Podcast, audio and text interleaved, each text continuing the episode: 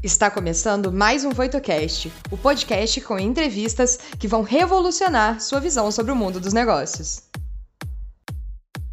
Olá, eu sou Henrique Corrêa, professor de gestão de operações e de cadeias de suprimento na Cramer Graduate School of Business, no Rollins College, nos Estados Unidos. E eu vou te acompanhar por essa websérie toda, trazendo os convidados mais experientes e referências mesmo em supply chain no mercado. Tudo isso para proporcionar para você uma visão global sobre a revolução que está acontecendo nas cadeias de suprimento. A convidada de hoje é, eu não tenho a menor dúvida de dizer, uma das mais completas executivas em supply chain que eu conheço. Eu fiz um pouquinho de cyberstalking no LinkedIn dela, porque eu já sabia muita coisa a respeito dela, mas fui um pouco para os detalhes, e de fato ela tem é, uma experiência impressionante, assim, desde finanças e supply chain, até gestão de manufatura, até gestão de sales and operations planning, foi diretora de planejamento, é, é, foi, foi pro, diretora de procurement. Então, se a gente pensa nos bloquinhos do supply chain, né, no, no, no source, make, deliver, plan, a Flávia já fez absolutamente tudo. Então, é um prazer é, apresentar para vocês a Flávia Sebastiani, que atualmente, daqui a pouco a gente vai falar um pouco mais sobre o histórico é, de carreira dela, ela é head de supply chain da Mondelez Internacional. A Mondelez, muitos de vocês conhecem, mas ela é uma das maiores empresas do mundo na questão de snacks, desde biscoito Oreo até Halls, e vai por aí afora. Quer dizer, é uma, uma quantidade enorme de, de marcas que são super é, familiares para você, né? Cadbury e vai por aí afora. Flávia, bem-vinda, muito obrigado por estar com a gente. Oi, Henrique, olá a todos, é um super prazer estar aqui é, e poder dividir um pouquinho da experiência e aprender também um pouco com esse mestre que é o Henrique, é, que nós nos conhecemos já há um bom tempo, então é um grande prazer estar aqui você foi extremamente generoso, né? Obrigada e estou aqui para ajudar como eu puder. Eu que agradeço, Flávia. Você, como sempre, gentilíssima. Flávia, deixa eu começar porque eu quero que eu quero é ouvir você, né? Mas é, você, como eu falei agora há pouco, é uma profissional completa em liderança de supply chain. Né? Na tua carreira você passou por literalmente todos os blocos que a gente falou, até desembocar nessa liderança end-to-end -end de, de supply chain, né? Da Mondelez e passando, inclusive, pela vice-presidência de operações da DHL, recentemente, que é um dos maiores operadores logísticos do mundo, como todo mundo sabe, né? Parte do Deutsche Post, se eu, se eu não estou enganado. É mas, é, mas me chamou a atenção, Flávia, no meu cyberstalking da, da LinkedIn e também de, de, de, de é, acompanhar a tua carreira, é, a tua atuação em excelência de serviço, inclusive como responsável por excelência de serviços numa mega multinacional que era a Unilever na época, onde você estava trabalhando na época. É, e eu queria explorar um pouquinho esse aspecto contigo, né? É, como é que você vê o papel da logística, que antigamente, como a gente conversou anteriormente, era vista como uma movimentadora e armazenadora eficiente de caixa, né? É, transformando-se, né, esse papel num papel de maior agregação de valor e gerador de satisfação, retenção de clientes, né, por excelência em serviço. Como é que você vê essa transição acontecendo? É, hoje em dia, o mundo mudou muito, né? Então, a gente passou de ter um foco muito grande, né, na cadeia interna das companhias, né, onde a manufatura era o centro de tudo, e a gente quer agora cada vez mais chegar mais perto do cliente da maneira mais efetiva onde ele esteja. Não estou nem dizendo da, da época da pandemia, onde a gente está agora, mas até mesmo antes da pandemia, o chegar ao cliente do, lugar certo, do jeito certo, no formato em que ele espera, né, e com a eficiência que é esperada desse serviço, é uma vantagem competitiva para as empresas. Então, o mundo mudou, né? Então, é, quando a gente olha um pouquinho a logística, aquela questão de caixa para dentro e caixa para fora, já não existe mais, né? O valor agregado está em entender onde estão os clientes, em que tipo de consolidação que eles precisam ter aquelas cargas, muitas vezes até ter uma baixa consolidação e ter um serviço muito mais tailor-made, né, feito na, na, medida em que o cliente precisa, faz com que eu ganhe uma vantagem competitiva e eu cresça mais do que meus, meus, eh, meus competidores. Então, entender que a logística hoje ela é uma parte integrante do end-to-end -end, e que a, a, a sinergia com as equipes de vendas para conseguir entender essas demandas e, e, e, chegar ao meu cliente da melhor maneira possível, vai trazer crescimento para as companhias. E crescimento hoje nas companhias é ouro, né? Então a gente não quer só mais cortar custos como era talvez um supply chain no passado. A gente quer hoje agregar valor e entregar serviço. E dentro dessa equação de serviço, é, a logística é uma das, das partes mais importantes, porque é fazer do jeito certo. Então, é, não é fazer pelo menor custo, é fazer do jeito certo, da maneira certa e agregando o maior valor possível. Né? Flávia, como é que você muda esse frame of mind do, do, pessoal que você lidera? Que ah, tem muita gente, provavelmente com 20, 30 anos de experiência em logística, que está acostumada a empurrar caixa mesmo. E assim, como é que você é, é, persuasão, é métrica, é alinhamento de incentivo? Como é que você muda o frame of mind do, do profissional tradicional de logística para ele entender que, tá, que a logística está se servitizando, por, por, assim dizer? É, eu acho que a gente tem que é, pensar que a logística passou pela transformação de ser puramente transacional para ser uma questão de relacionamento. A melhor maneira de mudar isso é sentar o time na frente do cliente, né? É essa visão muito mais interna da companhia, em que as coisas acontecem dentro de um determinado escritório ou de um centro de distribuição, ela acabou. Né? Ou pelo menos para as companhias que querem ter uma vantagem competitiva e crescer no mercado, essa aproximação entre os times, né, num modelo de diamante, não no modelo mais tradicional, em, em que tenha só um ponto de contato, mas em que todas as as estruturas de supply se aproximam das estruturas dos clientes para fazer da melhor maneira possível, sensibiliza. Porque se você só sente que a tua, a tua ordem, o teu, o teu produto tem que chegar através de um sistema, você não sente a dor do cliente.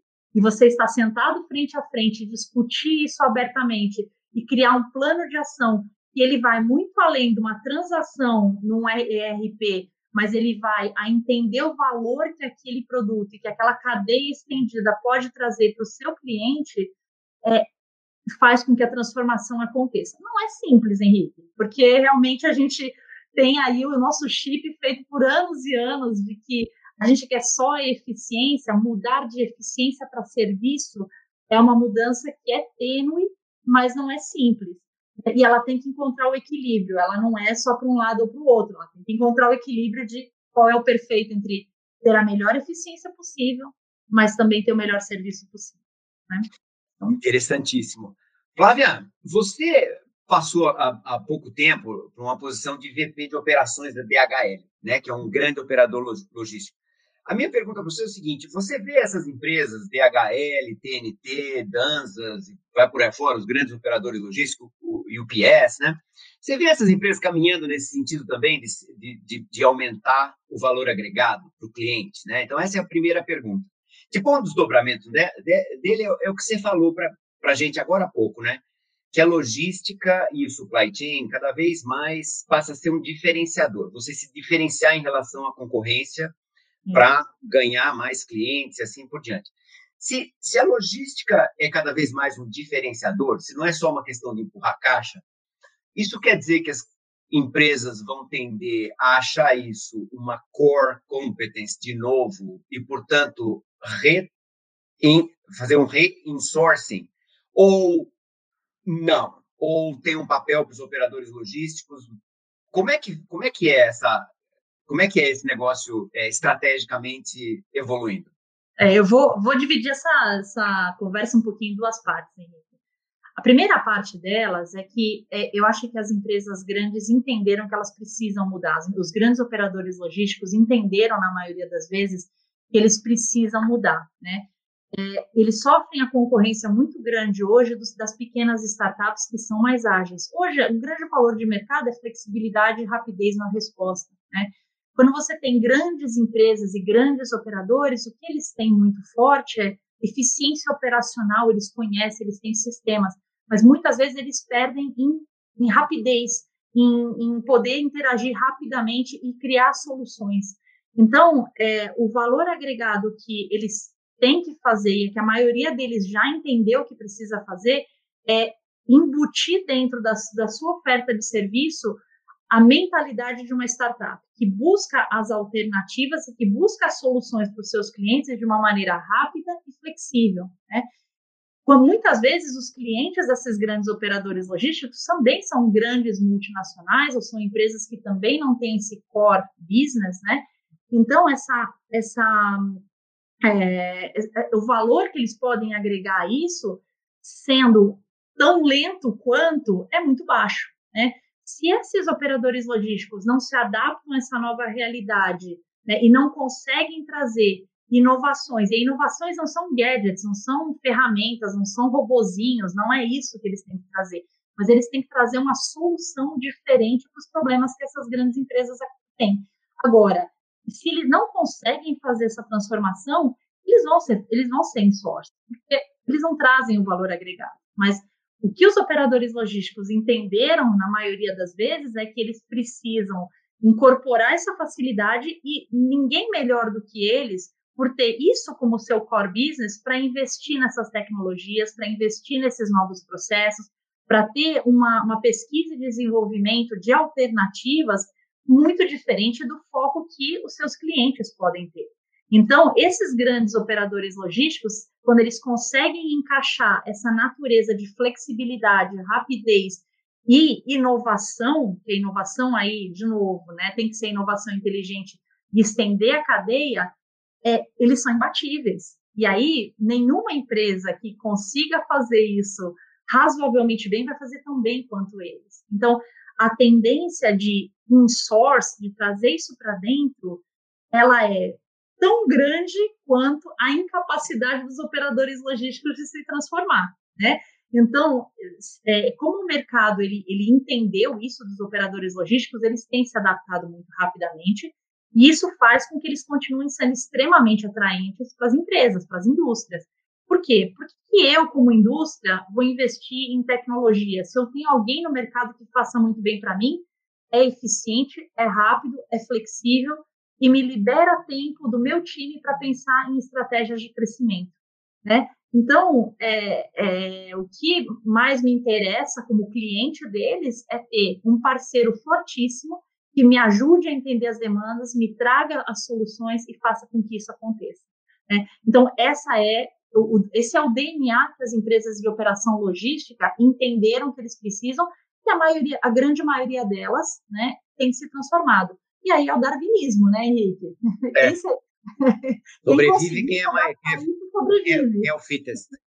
Exato. Mas assim, é, é, fazendo a resposta curta para você, é, não deve ser alguma coisa que as empresas queiram queiram é, é, fazer o insource deles, porque ainda tem muito valor que pode ser feito. Agora, essa lógica da startup precisa, precisa ser muito bem absorvida, né? Porque senão ela vai engolir o resto. A gente precisa de agilidade, a gente precisa de soluções rápidas, né? E não são aquelas soluções nababescas, né? Enormes, difíceis. A gente quer coisas que funcionem muito bem. E, e aí eu, eu adiciono... só eficiência, né? Isso, é. Eu adiciono um pouco mais, é, de novo, o valor hoje está no end-to-end, né? É, me importa muito menos de o que eu faço e quem faz do que qual é o valor que eu entrego por meio, por meio da minha cadeia, né? Então, se eu, se eu tenho um parceiro que consegue entender as minhas necessidades e consegue trabalhar comigo para me fazer mais bem sucedido, esse é o parceiro que eu quero. Né? Eu não quero eu ter que fazer, eu vou focar em outras coisas. Né? Então, essa é um, um parceiro que eu acho que nesse, nesse ambiente, né, é um parceiro que tem que entender, vamos dizer, qual é o pacote de serviço que você quer entregar para o teu cliente, né? Porque se ele está intermediando, levando coisas, etc., ele precisa, ele precisa entender e, e, participar do processo de agregação de valor que você desenhou para a tua relação com o teu cliente, né? Então, é Exato. quase como ele, vamos dizer, é, incorporar como, como uma startup, incorporar e vestir a, a tua camisa, né? vestir a camisa do, do, da tua empresa para ele agir, porque na verdade ele é a cara da tua empresa para o teu cliente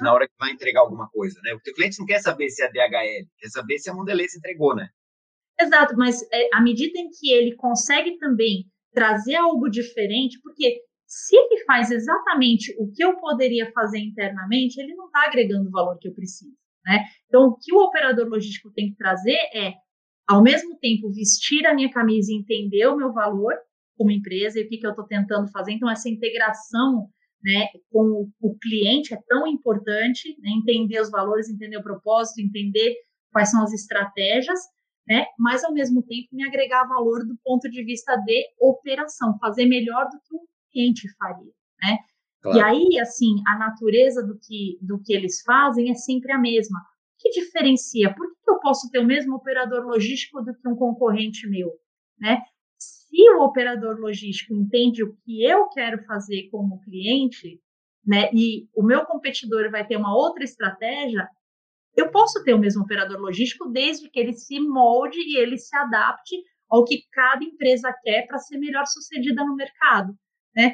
Então, é, ele tem que ser um pouco mutante dentro do todo, né? Ele tem que entender, integrar, ao mesmo tempo ele trazer um valor da tecnologia, da inovação e do serviço diferenciado, né? Nossa, interessantíssimo. Aí, aí você matou, eu acho, porque é aquele negócio, tem que ter um espírito empreendedor que você acha numa startup, e, e, e, ser maleável e ser flexível o suficiente para ficar quase que transparente aos olhos do teu cliente, né? É, ele, ele é a Mondelez, pelo menos em termos de, do, do pacote de, de serviço que ele está oferecendo, que pode ser, que você falou, pode ser completamente diferente de um pacote que um concorrente teu está oferecendo com o mesmo operador logístico. Né? Exatamente. Né? Essa, essa capacidade de ser camaleão, né, de se adaptar, é, é um negócio interessantíssimo e que eles, eles de fato, têm que fazer. Senão vai acontecer o que você falou a, a, a tendência de, de, de re-insource é tão grande quanto, é, quanto será a incapacidade deles de se tornar um parceiro de valor, né? Interessante. É isso aí. É isso aí. Flávia, a gente, numa conversa anterior, é, você falou para mim uma coisa que eu achei interessante. Você falou assim, olha, agora o meu foco como head né, de end-to-end -end supply chain é na integração e na sincronização do, do supply chain, né? É, a minha pergunta para você é o seguinte, com tantas opções de iniciativas possíveis, né? Processo integrado de planning, compartilhar informação, CPFR, PMI, tecnologia. Qual, na tua visão, com a tua experiência, quais são as iniciativas mais cruciais assim que uma empresa tem que disparar e manter para ter uma supply chain mais integrada e sincronizada? Uh, o que, que o que, que, é o mais crucial assim no meio de tanto flavor of the month que tem, né? É, para mim, eu, eu, acho que a gente tem que lembrar de um princípio básico, Henrique, que é quem é que manda, né? Quem é que manda ali e é o consumidor, né? O consumidor, né? E aí o cliente dentro dessa cadeia, né? Para poder chegar no consumidor de uma maneira mais efetiva, são eles que têm que determinar a lógica de tudo que a gente faz para trás, né? É, quando a gente olha para isso, fica muito fácil dizer o que, que é relevante e o que, que não é relevante, né? As principais é, é, atuações que a gente precisa ter como um supply chain é saber como é que eu chego da maneira mais eficiente, né? É, para aquele cliente, atendendo às suas especificidades, às suas necessidades, a gente já falou um pouco disso aqui, com o melhor custo possível e do jeito mais rápido possível, né? Então, quando a gente olha para trás, ter um CRM muito bem estabelecido, que a gente consiga fluir informações e entender o consumidor, agrega valor. E isso agrega valor não só numa cadeia logística, mas é, você puxando isso para trás, chega até o teu demand planning, né? Você ter a capacidade de entender onde o teu consumidor vai querer o que, quando e em que, em que tipo de solução vai te permitir ter um nível mais baixo de inventários, ou seja, você produzir muito mais on demand do que você ficar fazendo um montão de estoque que te custa uma quantidade de dinheiro maluca, né? Você vai conseguir ter ativos muito melhor utilizados, porque você está onde precisa, você consegue ter uma base muito melhor, que não necessariamente é uma manufatura interna, mas ela pode ser uma manufatura externa também, por que não? Então, é, a questão de você entender muito melhor o teu cliente e ter a a troca de informações com eles de uma maneira muito mais rápida permite que você sincronize muito melhor a cadeia do que você pensar numa lógica de dentro para fora. Então, essa lógica de fora para dentro, pensando a cadeia ao contrário, em vez de você pensar, eu vou comprar os meus materiais, depois eu vou fazer o meu estoquinho de materiais e levar para a fábrica, da fábrica, depois eu vou, vou despachar para o centro de distribuição, ficar lá isso aqui, uma hora alguém vai pedir, eu vou, eu vou despachar o que eu tiver. Essa lógica já não agrega mais valor, aliás, ela leva muito tempo. E aí o concorrente está fazendo muito melhor. Então, o que mais agrega para a supply chain nos dias de hoje é o quanto eu consigo fazer a minha cadeia de, de trás para frente. Quanto eu olho para o mercado, eu entendo o meu mercado e eu sou capaz de traduzir essas demandas até chegar ao meu fornecedor, né? E muitas vezes até o próprio fornecedor para te gerar soluções, né? De novo, da mesma maneira como a gente olha um operador logístico que tem muita muito mais conhecimento da área de trabalho, meu próprio fornecedor pode trazer muitas soluções. Se eu conseguir trazer isso, a informação, que ela flua por meio da cadeia, eu consigo otimizar como um todo, mais do que otimizar pedacinho por pedacinho, que era talvez uma lógica um pouco mais antiga. Então, a sincronização, e que eu te falei um pouco antes, né, é mais importante hoje em dia do que eu ter a eficiência na vírgula de cada um dos elos da cadeia.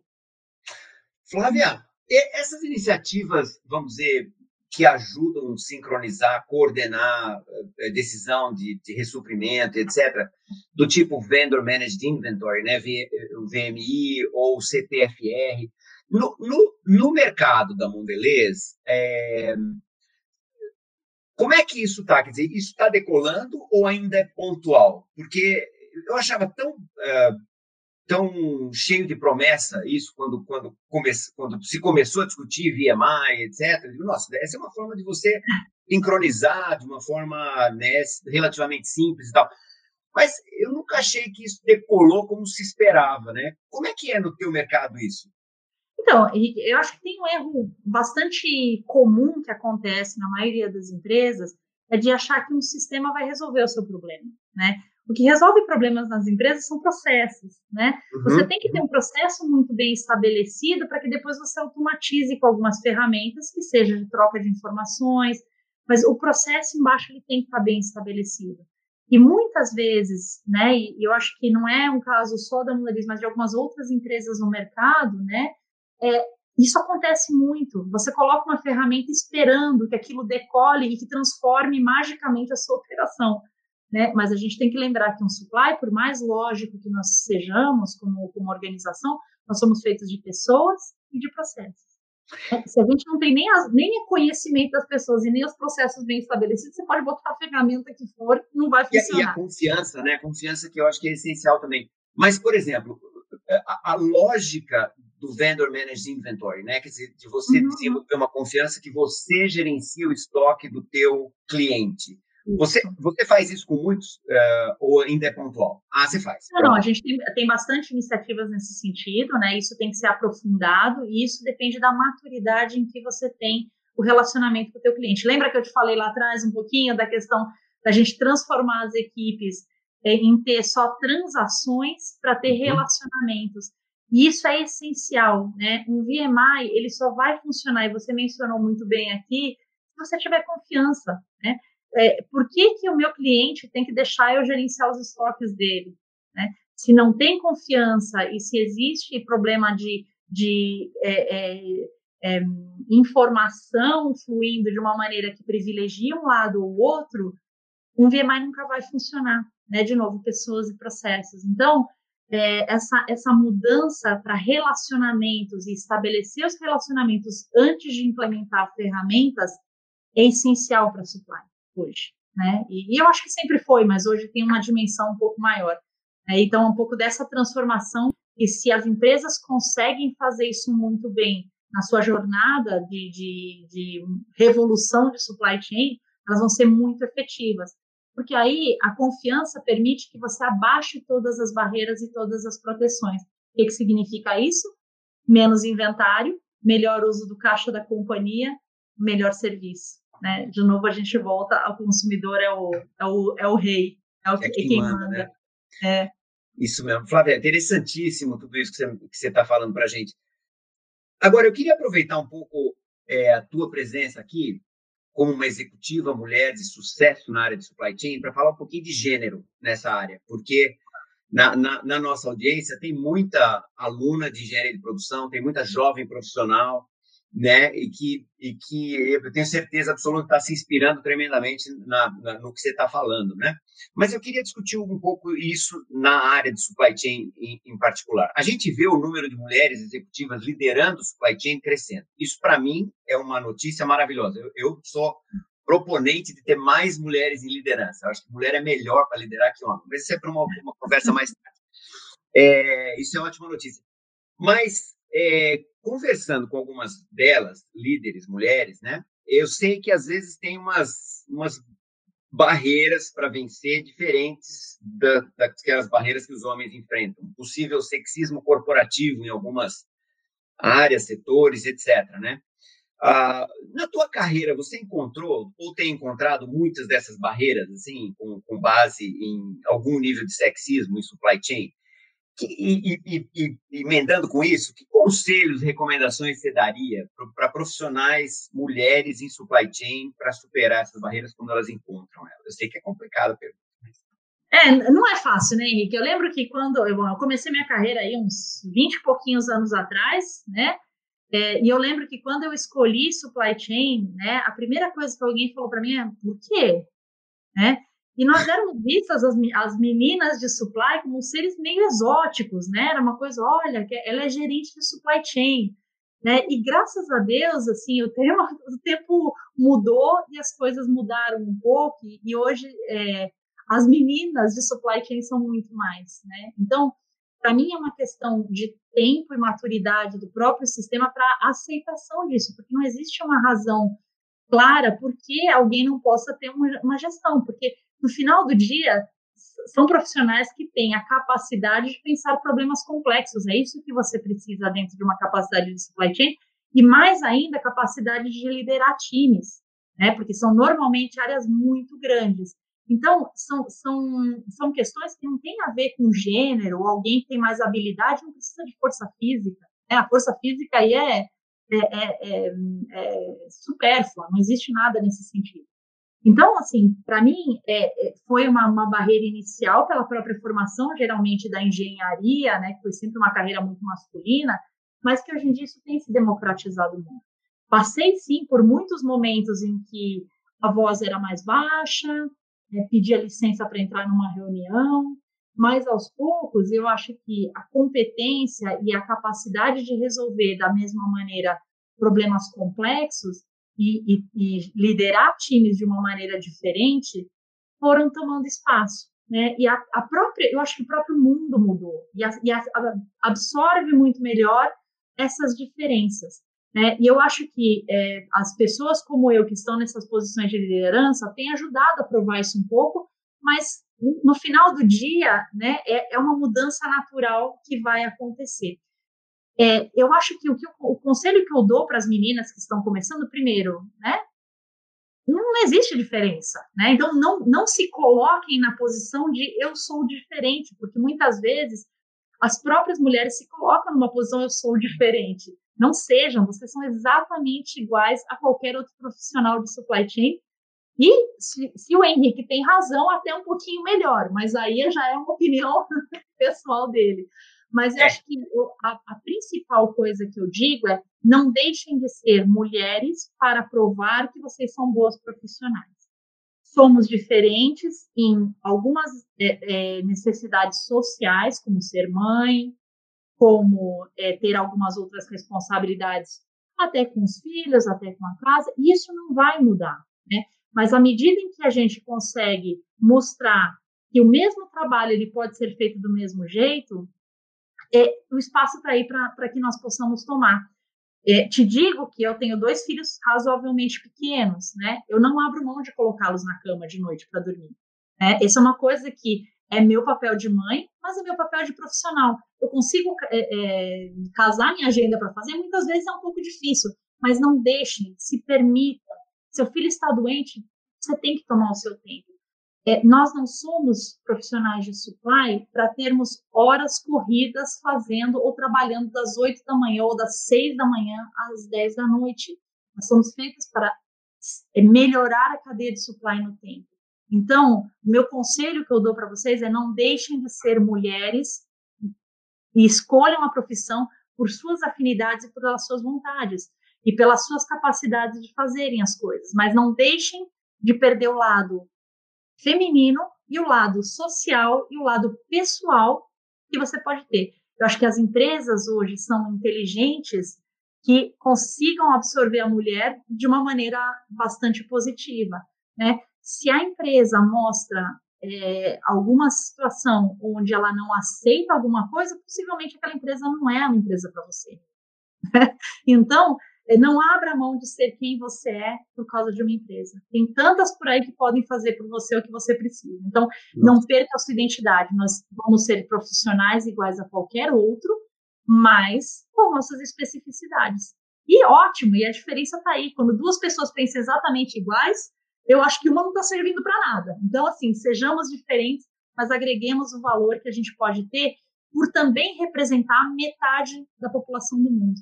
E essa representatividade dentro das empresas é super importante. É trazer uma perspectiva diferente, é trazer outras, outros valores para a empresa, né? Por ser mulher. Mas até aí, a competência é a mesma. Bom? Oh, não podia concordar mais com tudo. Super inspirador o que você falou. Agora, Flávia, eu tenho três perguntas mais curtas que, que vêm dos, dos alunos, da plateia, tá? tá é, um, acho que é, liga direitinho com isso que a gente falou agora nessa última pergunta, é, da, da, mulher executiva, né? Que é assim, como é que você consegue achar um bom equilíbrio na vida pessoal, vida profissional, numa função crítica para as organizações, em que coisas acontecem 24 horas por dia, 7 dias por semana? Olha, eu acho que a gente tem uma mente elástica, né? A gente tem que adaptar tudo, mas é, eu acho que quando a gente olha para o nosso dia, que tem só 24 horas, a única coisa que a mente da gente pode ser elástica, mas as 24 horas não são. E aí você tem as prioridades do que são importantes para fazer. Né? Então, quando eu determino que para mim é importante, eu vou tomar um exemplo que eu acabei de dizer, para colocar meus filhos para dormir todos os dias, eu vou é, arrumar o meu dia para que eu tenha as discussões que são extremamente importantes e o resto eu vou desenvolver o meu time para que eu possa delegar para eles, não delargar, delegar e ajudar, Gostei, coach, né? Mas para que eu possa ter a minha qualidade de vida. E aí não é, uma, não é uma utopia e nem tudo são rosas. Tem dias que não dá, tem dias que você tem alguma necessidade mais emergente, que você precisa atuar, tem dias que você vai ficar até uma hora da manhã resolvendo porque precisa e exige, exige. E aí você equilibra em outro dia em que você tira a sua tarde livre. É fácil? Não é. Mas é um exercício constante de priorização. Quando a gente está extremamente sobrepassado e trabalhando 24 horas por dia, é porque alguma coisa na tua rotina precisa ser mudada. Isso não é saudável. Né? A gente fala muito né, do equilíbrio emocional, e hoje em dia isso está muito em voga com a questão da pandemia, né? a questão mental, a saúde mental, ela é extremamente importante para ter um profissional de sucesso. Se você não consegue equilibrar, você não sabe dizer não algumas vezes, é, a tua carreira vai chegar num ponto em que você vai bater no teu teto, né? Então, o nosso teto está tão tanto enquanto a gente consiga priorizar, né?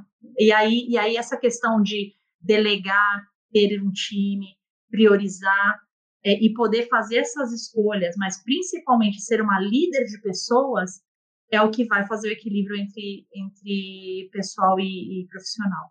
Né? A gente depende do time, a gente é tão bom quanto o time que a gente tem. Né? E isso não é matar o time também, tá? Então não adianta nada eu sair às, às 8 horas da noite para colocar meus filhos na cama e ter claro. alguém até as 2 da manhã trabalhando. Então isso tem que ser, ser bem balanceado. Tá? Nossa, interessantíssimo, inspirador. Deixa eu te perguntar uma coisa. É, você tem experiência em todas as caixinhas né? E tem experiência no end-to-end. Dificilmente um profissional muito jovenzinho já vai ficar responsável por end-to-end. Então, é, do teu ponto de vista, se a gente pensa plan, source, make, deliver, ou qualquer outra forma de quebrar o supply chain que você é, escolha, para um profissional jovem começando a carreira em supply chain, você acha que tem um caminho mais que faz mais sentido? Começo em planning, ou começo em manufatura, ou começo em delivery, ou começo em, em, em purchasing, se eu, se eu aspiro ser a Flávia daqui a 20 anos? Bom, primeiro eu espero que ninguém aspire ser a Flávia, espero que cada um espere, é, é, é, espere ser o seu melhor indivíduo e a sua melhor versão, né? Cada um tem o seu modelo de ser. Mas, é, para mim, o mais importante de tudo é entender onde você quer chegar, né? É, não necessariamente ser um profissional end-to-end -end é alguma coisa que o profissional de supply chain quer ser sempre, né? Muitas vezes ele pode escolher, eu quero ter uma carreira muito específica em um dos building blocks, né? Uma das caixinhas de supply chain e tá ok também, né? Então são escolhas de carreira e eu acho que para quem está começando é importante ter essa visão o que, que eu quero para mim, né?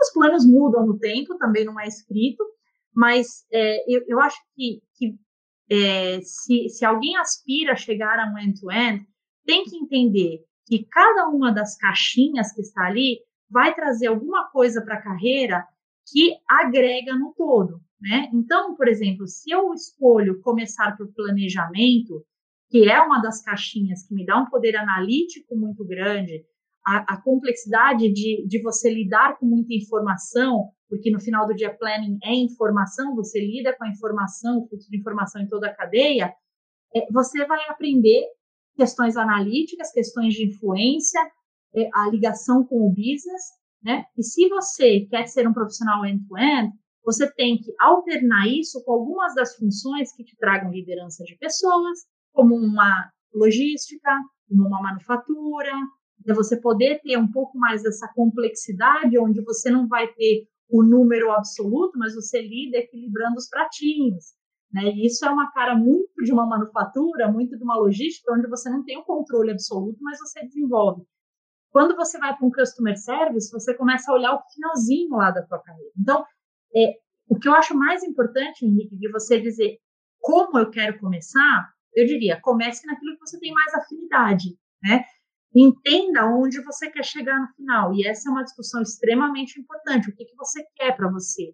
Né? Você quer uma carreira é, é, vertical, crescer no mesmo processo? Você quer uma carreira um pouco mais horizontal? Mas se você quer um end-to-end, -end, equilibre as suas experiências a partir da primeira, independe de onde você comece, mas equilibre, busque intencionalmente movimentos que te permitam capturar esses outros elementos que a cadeia de supply chain tem, né? Então, o customer service, por exemplo, pode te dar mais ou menos, eu digo bem mais ou menos os mesmos skills, que uma questão de procurement, você está ali lidando com interfaces, né? Você tem aí uma manufatura, que eu falei já como uma logística, que tem complexidade de pessoas, o planejamento tem fluxo de informação, mas são elementos que somam para a carreira do profissional end-to-end. -end. Eu fiz uma escolha de carreira lá no meu comecinho, tá? nos idos de 99, agora já, já, já denunciei a minha idade aqui, mas em que eu falei, eu quero ser uma profissional end-to-end. -end. Esse era o meu endgame. E eu fui construindo intencionalmente. Então, eu acho que, é, mais do que dizer por onde eu começo, é ter a consciência de que a carreira da gente está na mão da gente. Né? Ah, mas me ofereceram alguma coisa. O poder do não sempre existe né? Óbvio, há trade-offs, não é ser, né, ser, ser aí incendiário dizer eu só vou fazer o que eu quero fazer, porque a vida também não é assim. Mas é escolher dentro das possibilidades e direcionar a sua carreira com alguns desvios possíveis para onde você quer chegar. Então, a minha dica para quem está começando agora é mais do que por onde você começa, é onde você quer chegar. E aí direciona a tua carreira nesse sentido. As tuas, as tuas respostas são um show de bom senso. É impressionante. é simples, é só bom senso, Henrique. Não tem Ah, mas é raro, viu? É uma habilidade que parece simples, mas é rara. Deixa eu fazer uma última pergunta é, que encaixa com essa. Falando de habilidades, vamos dizer, de características pessoais, atitude e tal, e habilidades adquiridas, né? O que, que você busca no membro da tua equipe? Qual é o membro, o membro dos sonhos da equipe? Para mim, é uma características pessoa, tem? Para mim é uma pessoa com muita proatividade, muita resiliência, porque supply exige muita resiliência, né? Cada dia a gente mata um leão, por melhor que sejam os processos, por melhor que seja a natureza da, da, do que você faz, é sempre muita resiliência e uma vontade enorme de aprender todos os dias. Se alguém da equipe acha que já aprendeu tudo, ela tá, ela não aprendeu a maior lição, que é saber que ela não chegou nem na metade do caminho ainda, porque o mundo tem mudado muito rápido. Então, eu acho que a principal característica de alguém no time é, é ter a humildade e a vontade de aprender todos os dias e trabalhar em equipe. É, é, a gente, de novo, pensando na, na, sincronização e que o trabalho melhor é na otimização do todo e mais do que ter excelência em um dos quadradinhos ali ou no que eu faço, a capacidade de trabalhar em equipe é muito mais importante do que o conhecimento cego individual e eu sou muito bom no que eu faço, eu posso trabalhar sozinha. Né? Então, o que eu busco na minha equipe é uma diversidade de perfis, uma diversidade, é, e não o conceito da diversidade só que a gente fala, né, a, a diversidade que está tão em moda hoje, mas a diversidade de perfis, de modos de pensar, de, de é, todos os tipos de, de possibilidades diferentes, para que, trabalhando em conjunto, se possa aprender um dos outros, que isso é extremamente importante, mas também construir junto uma nova realidade que é maior do que a soma dos, dos indivíduos. Então, eu acho que esse, esse para mim, é o Dream Team, onde eu posso ter indivíduos né, que são capazes, que conhecem, mas que têm uma grande capacidade de aprender e trabalhar juntos. Nossa, interessantíssimo. Flávia, como eu sempre faço aqui nessas nossas conversas, eu sei que é um pouco uh, ambicioso, mas eu vou tentar fazer um apanhado geral do que eu aprendi e consegui. Você vê que eu estava uh, eh, tomando nota alucinadamente aqui enquanto você falava, né? E, e aí, se eu, se, eu, se eu moscar alguma coisa, se faltar alguma coisa, você me complementa, por favor, né? Eu, eu, eu, o, que eu, o que eu aprendi com você é, foi muita coisa, mas é, principalmente essa questão da servitização, se é que a gente pode usar esse termo, né? De, de você imbuir a logística ou supply chain dessa mentalidade de servir o cliente, de serviço, ah, o que, o que, ah, vamos dizer, sai bastante daquela, daquela tradicional visão de que logística só existe para cortar custo, né? Então, é muito mais do que isso, é muito mais no sentido de é, visar a entender o cliente e, e oferecer para ele um valor agregado que ele vá preferir você em relação à concorrência. Bom, é, em relação à pergunta que eu te fiz quanto aos operadores logísticos, eu achei muito interessante também. É, e você falou, olha, esses caras tradicionalmente eram focados em eficiência. E focado em eficiência, eu entendo o que você falou, é assim, centrado em economias de escala, centrado em, em volume, né, em consolidação. E aí você falou, olha, esses caras já estão entendendo que eles têm que mudar se eles querem continuar relevantes. Quer dizer, eles só vão perder a posição que eles já conquistaram hoje no mercado de supply chain se eles forem incapazes de se adaptar do mesmo jeito que as empresas estão tendo que se adaptar para oferecer mais serviço agregar mais valor. E aí você falou uma coisa interessante. Você falou, eu posso até usar o mesmo operador logístico da minha concorrência se o meu operador logístico for capaz de me entender no sentido de é, entender qual é o pacote de serviço específico que eu estou oferecendo para o meu cliente, que ele consiga ser meio que a face minha para o meu cliente. E isso pode ser feito diferente pelo mesmo operador logístico com dois relacionamentos, com você e com o teu concorrente, por exemplo. Então, isso é, colocou um pouco a carga de virar um pouco mais camaleão no operador logístico, né? Os caras têm que ser, ser mais a, adaptáveis. Outra coisa que você falou que eu achei interessante foi que eles precisam incorporar mais a mentalidade empreendedora de uma startup, né? Para conseguir ser mais ágil, mais flexível e menos com aquela ideia fixa de eficiência, né? Lidar melhor com o trade-off entre eficiência, agilidade, velocidade flexibilidade. Achei super interessante. E inovação. Você falou, inovação não é só gadget, é inovação em formas de, de, de entregar, forma de trabalhar. Aí, quando a gente, quando eu te perguntei sobre como é que você né, sincroniza e chega numa situação sincronizada end-to-end, -end, você falou só tem uma forma. Tem que partir do consumidor. O consumidor é que manda nas coisas, né? Então, a cadeia inteira precisa trabalhar para esse consumidor, na verdade, ficar é, satisfeito, fiel, retido, seja o termo que a gente usar, né? Isso passa por é, várias dessas iniciativas, você falou, passa por ter um CRM que consiga capturar informações, né? Passa por você compartilhar informação de sellout, passa você passa a, a, a, a, é, passa por você transformar as, vamos dizer, as, uh, os relacionamentos comerciais de transacionais para relacionais, né?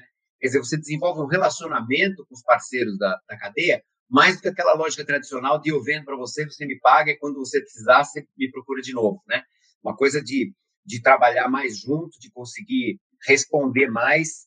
É, eu achei muito interessante. Muda de transação para relacionamento é uma coisa essencial. É, depois, a gente entrou nessa discussão das líderes mulheres, né? Eu achei fascinante algumas coisas que você me falou. Primeiro, que você falou, é, na verdade, se você é mulher almejando uma carreira de liderança em supply chain, não tenta imitar homem, não tenta virar homem, né? Você não precisa imitar as características masculinas, porque tradicionalmente isso é um, é um mundo mais masculino. Você tem como alcançar posições de liderança com o teu próprio estilo, respeitando que você é uma mulher, capitalizando as coisas que as mulheres fazem bem, capitalizando as coisas que você individualmente faz bem, sem ficar se desculpando porque é mulher, né? Que nem você falou, de, de, de falar com a voz mais baixa e e aí o homem tenta falar em cima de você e você, né? Calma, usa o teu estilo. Você não precisa gritar mais alto que ele, né? Usa o teu estilo. Isso eu achei muito interessante, né? É, deixa eu ver se, se eu pego aqui o resto. Isso. Ah, Quanto ao balanceamento de vida pessoal com o profissional, você falou coisas interessantíssimas também. Mas, basicamente, o que eu, o que eu entendi foi o seguinte: você precisa desenvolver uma habilidade muito boa e grande de priorizar, porque você não vai conseguir fazer absolutamente tudo em cada momento só você.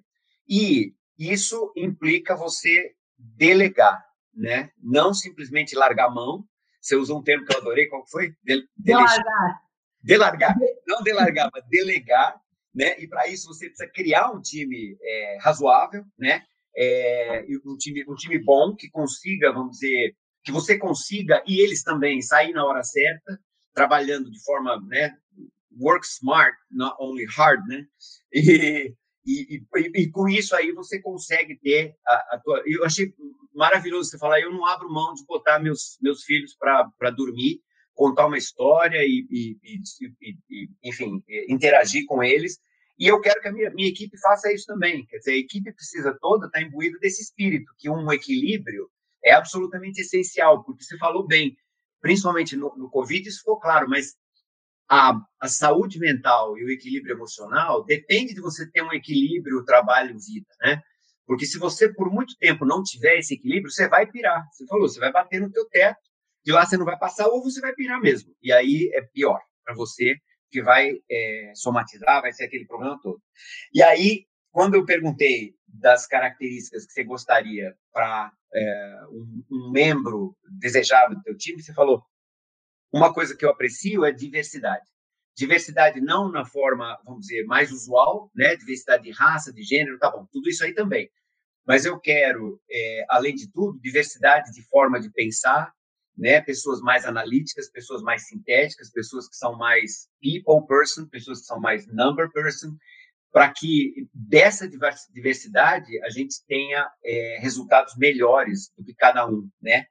E em termos de características pessoais, você falou proatividade, resiliência, porque em supply chain quem não for resiliente não, não dura muito uma vontade inesgotável de aprender, e isso embute, isso, é, vamos dizer, requer uma certa humildade de você reconhecer que você não sabe não tudo, né? E é, com isso aí, você tendo essas características todas, sintético, mas analítico, você consegue ter uma, uma equipe que é ambidestra, né? Que é o que interessa, que a tua equipe funciona. E você chamou a atenção disso, você falou, tem que ser team player. Não dá para você uh, achar e querer resolver tudo sozinho, porque não, não faz parte da natureza do business onde você está envolvida, né? Mosquei alguma coisa? Tem alguma coisa que, Perfeito, Henrique. Falou muito melhor do que eu, inclusive. Ah, mas de jeito nenhum. Eu fiquei aqui. Eu estou consciente que você, é, vamos dizer, merece muito numa sexta-feira voltar para o convívio da, da tua família. É, mas eu estava aqui com, relutando em fazer uma nova pergunta, porque eu estava fascinado de ouvir tuas, tuas respostas aí.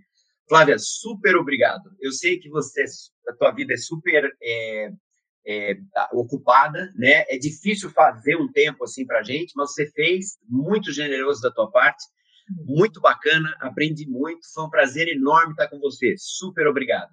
Muito obrigada, Henrique. É um grande prazer. Foi um papo delicioso. É, espero que todo mundo também tenha gostado, mas é um grande prazer e estar com o mestre sempre aqui é, é uma é uma grande felicidade. Tá bom? Então, muito obrigada e boa semana para todos.